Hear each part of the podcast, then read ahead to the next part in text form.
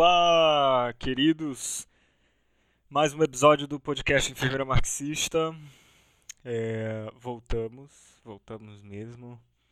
E hoje, é, como você já deve ter visto aí no título desse episódio, é, eu quero conversar sobre vários temas. Brincando, na verdade, nós vamos conversar um pouco sobre vulnerabilidade e as interfaces é, do cuidado a populações vulneráveis, né? E eu acho que talvez esse tema, por ser amplo demais, talvez necessite de uma divisão entre dois episódios, né, de dois episódios. Mas vamos ver aí qual é o, qual é o segmento que nós temos para então discutir um pouco sobre vulnerabilidade hoje, sobre o cuidado a essas populações é, vulneráveis, tá? Antes de começar o episódio, queria agradecer a quem está seguindo a gente no Cashbox, quem está acompanhando também no, pod, no o podcast no Spotify. E quem está seguindo a gente no Instagram, arroba enfermeira marxista. Se você não conhece, segue lá no Instagram também, arroba enfermeira marxista. É, já estamos disponíveis nas plataformas digitais, Cashbox e Spotify. Você pode ouvir nosso podcast por lá. E, gentilmente, também você pode é, nos contactar pelo e-mail enfermeiramarxista.gmail.com. Tá bem? Então, meus queridos, essa semana, estamos na semana do dia, hoje dia 15 de novembro, estou gravando isso, agora ainda pela manhã, meio-dia 32 aqui em Manaus, horário da Amazônia. E nesta semana nós tivemos o 71º Congresso Brasileiro de Enfermagem, que aconteceu aqui na cidade de Manaus, é um, um marco importantíssimo para a enfermagem amazonense, por ter a oportunidade então de receber um congresso tão relevante para a nossa categoria aqui na cidade de Manaus. O evento foi excelente e eu quero aqui, infelizmente eu não tive a oportunidade de, de ir, né, por razões outras, mas é, o evento teve uma repercussão muito positiva na área e eu gostaria realmente de, de reiterar aqui a importância da Associação Brasileira de Enfermagem enquanto Sociedade de Enfermagem no Brasil, né, uma associação de 90 anos, carrega consigo boa parte da história da enfermagem brasileira, tá bom? É, na figura da presidente Rosa Maria Godoy, que esteve é, brilhantemente aqui, abrindo, dando seguimento aos trabalhos no Congresso Brasileiro de Enfermagem, esse que foi o 71º. Muito bem, vou entrar aí no nosso primeiro intervalo, daqui a pouco eu volto, beijo para vocês, segura aí que a gente vai falar hoje sobre vulnerabilidade.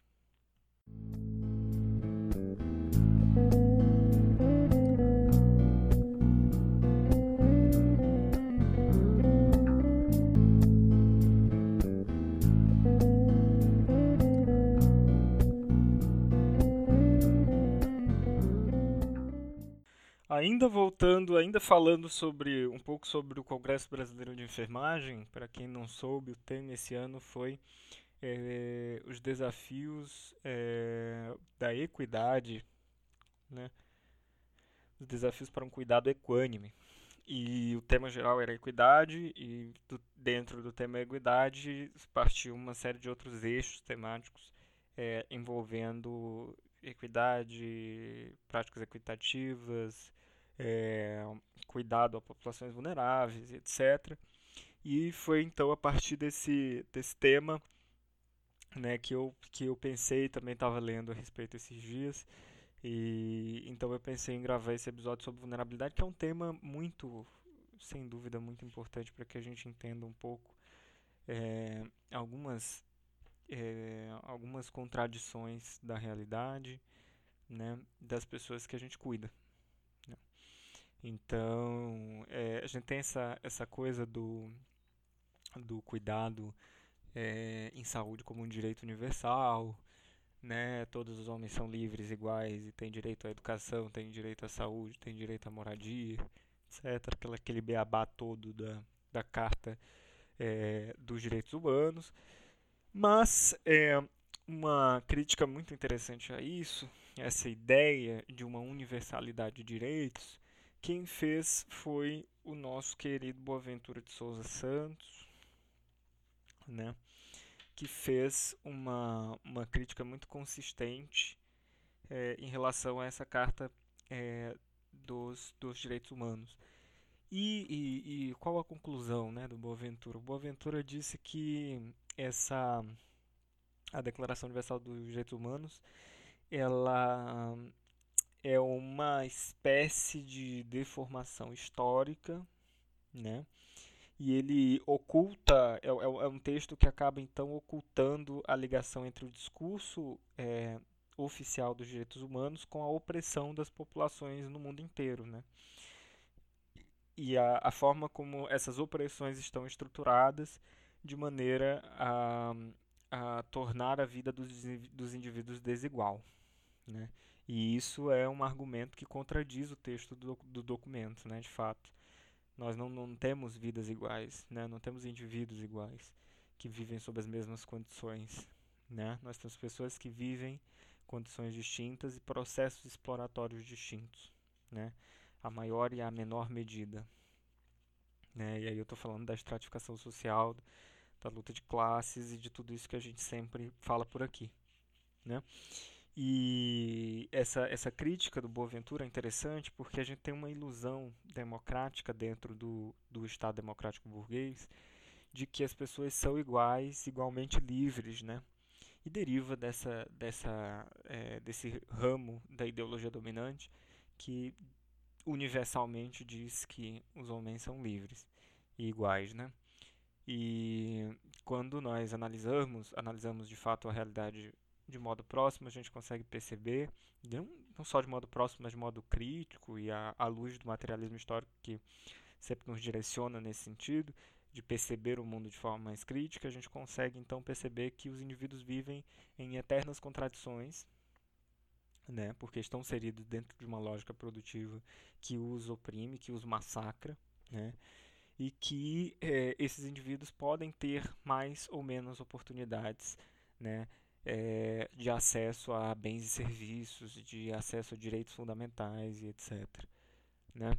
Então a gente vive um mundo desigual, né? então as pessoas não têm direitos é, universais é, distribuídos de forma equitativa. Dentro desse, desse, dessa linha do que, do que o Boaventura faz em relação a essa crítica e a crítica que eu estou fazendo agora em relação a essa ilusão democrática, porque a gente aqui no Brasil por achar que vive numa democracia, né? e de fato vivemos numa democracia, porém burguesa, né?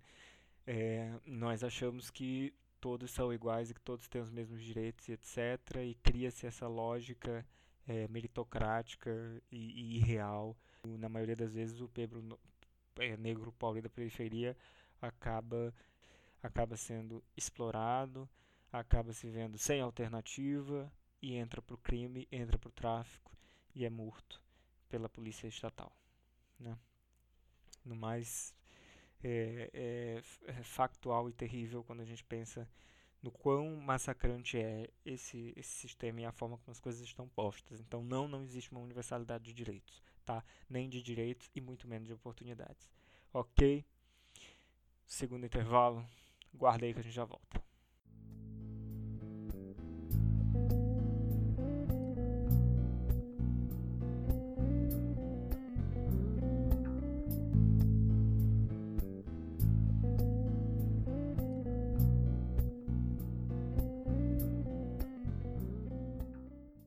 E aí, quando a gente fala de, de vulnerabilidade, a gente fala especificamente né, em relação ao cuidado em saúde, é, a gente fala nas populações vulneráveis. Então, quem são as populações vulneráveis? Né?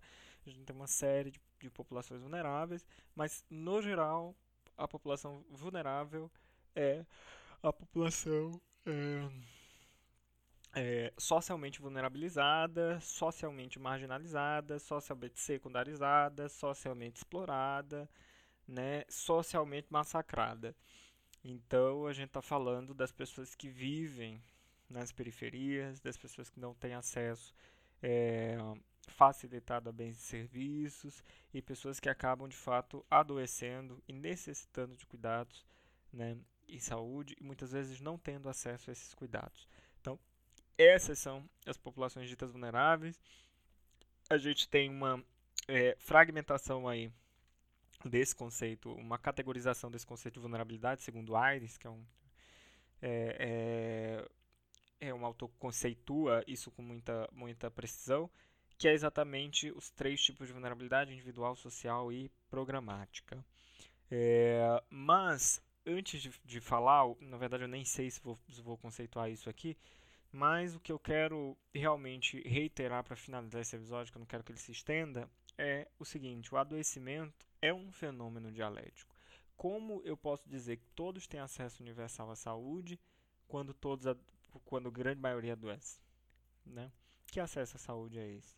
Então essas pessoas não têm esse, esse, esse direito é, posto como, como uma possibilidade real universalmente, né? Isso é uma, uma contradição, né?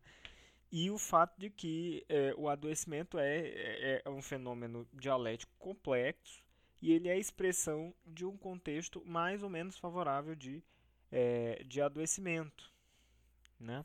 Então eu tenho pessoas que, a depender de sua classe social, a depender do acesso que tem a bens e serviços, inclusive o acesso que tem a serviços de saúde, podem ter maior ou menor chances é, de adoecimento. Né? Então, por que, que eu preciso me voltar às populações vulneráveis? Né? Atenção no cuidado dessas populações vulneráveis, porque são as populações mais suscetíveis ao adoecimento. Né? E há o adoecimento grave, ao, ao, ao adoecimento grave, ao adoecimento por doenças negligenciadas, né? uma série de especificidades que vão requerer de mim, a, a pessoa, o, o, profissional que cuida, o trabalhador que cuida, garantir que essas pessoas tenham o, o mínimo de dignidade, porque a, a, dignidade dessas pessoas já foi tomada. Né? O fato de elas morarem na periferia, sem acesso à água, sem acesso a saneamento, é, sem acesso a serviços de saúde, exploradas, marginalizadas, suscetíveis à violência, vítimas da violência, é, agentes de violência e tal, significa que uma realidade é factual e lamentável. Essas pessoas não tinham que estar dessa forma e o capitalismo gera pobreza, o capitalismo gera vulnerabilidade, né? gera racismo, gera violência, gera tudo isso. Tá? Então, é, a, a, a proposta é acertar a cabeça desses filhos da puta como fizeram lá no Bacurau. Tá bom? É, eu vou estar tá encerrando por aqui agora, porque já são 13 minutos. Eu não quero realmente estender esse episódio para além disso, né? Assim, foram algumas colocações. Eu não quis conceituar esses três, essas três categorias de vulnerabilidade por agora, mas eu acho que em um outro episódio a gente vai ter com certeza condições de trabalhar um pouco, de discutir um pouco isso e tal. E eu espero que vocês tenham gostado. Grande beijo e até a próxima. Se não seguiu ainda, a gente segue lá no arroba enfermeira marxista no Instagram. Beijo!